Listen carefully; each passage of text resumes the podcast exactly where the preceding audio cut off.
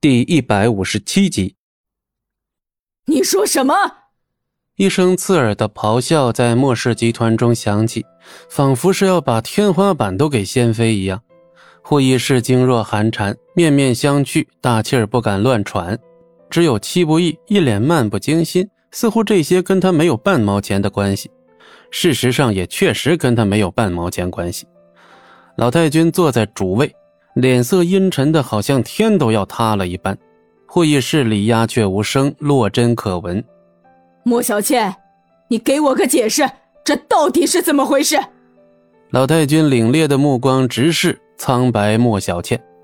莫小倩虽说化了精致的妆容，但脸上还是依稀可以看出一点红肿的痕迹。莫小倩黛眉紧蹙，支支吾吾了好一会儿，才在老太君的直视下被迫开口。奶奶，我我也不知道。你不知道？老太君的声音陡然提高了好几个分贝。莫小倩的脸色又是一白，低头不知道在想什么。我让你给小军打副手是为了什么？啊？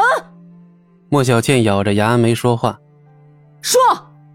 老太君重重的一拍桌子，莫小倩被吓了一跳，只能硬着头皮回答：“啊我为了和戚家沟通。”哈，原来你知道啊？那你现在给我沟通个什么结果出来啊？你给我说呀！老太君显然是动了真火，甚至没人敢在这个时候去劝他消消气儿。枪打出头鸟啊！谁现在说话就是在找死。奶奶，这次真的不能怪我。戚青松本本来都答应了，你你也是知道的。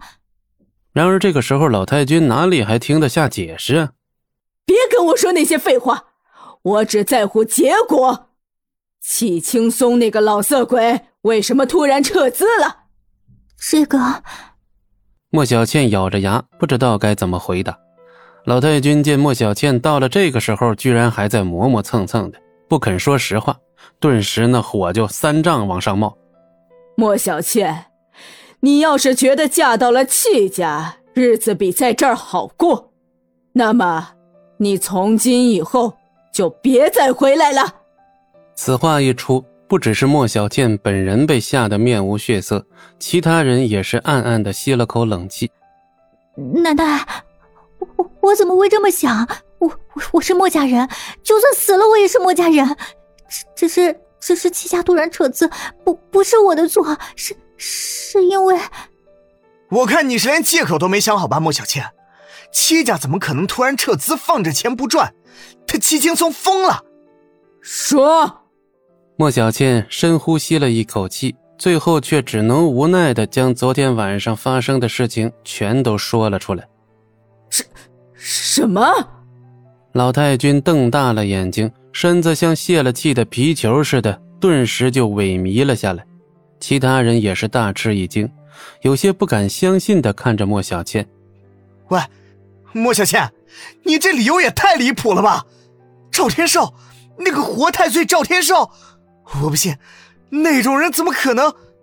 莫小鱼自始至终都沉默不语，目光不时的偷偷瞟了一眼戚不义，他始终觉得戚不义似乎早就知道了。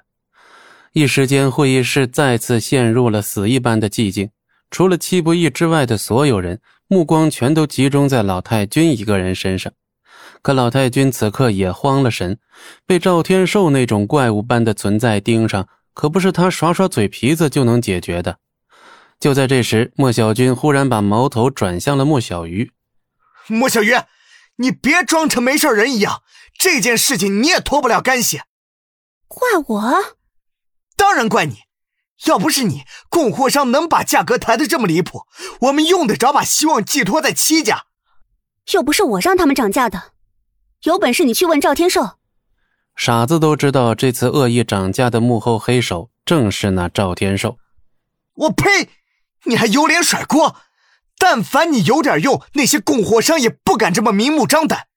昨天还有脸逼着奶奶给你升职，你有什么资格升职？莫小鱼气不打一处来，这怎么能怪到他的头上？莫小鱼。我要是你的话，还有点自知之明的话，就带上你养的小白脸滚出莫氏集团。像你们这种毒瘤，只会继续坑害我们。本集播讲完毕，感谢您的收听，我们精彩继续。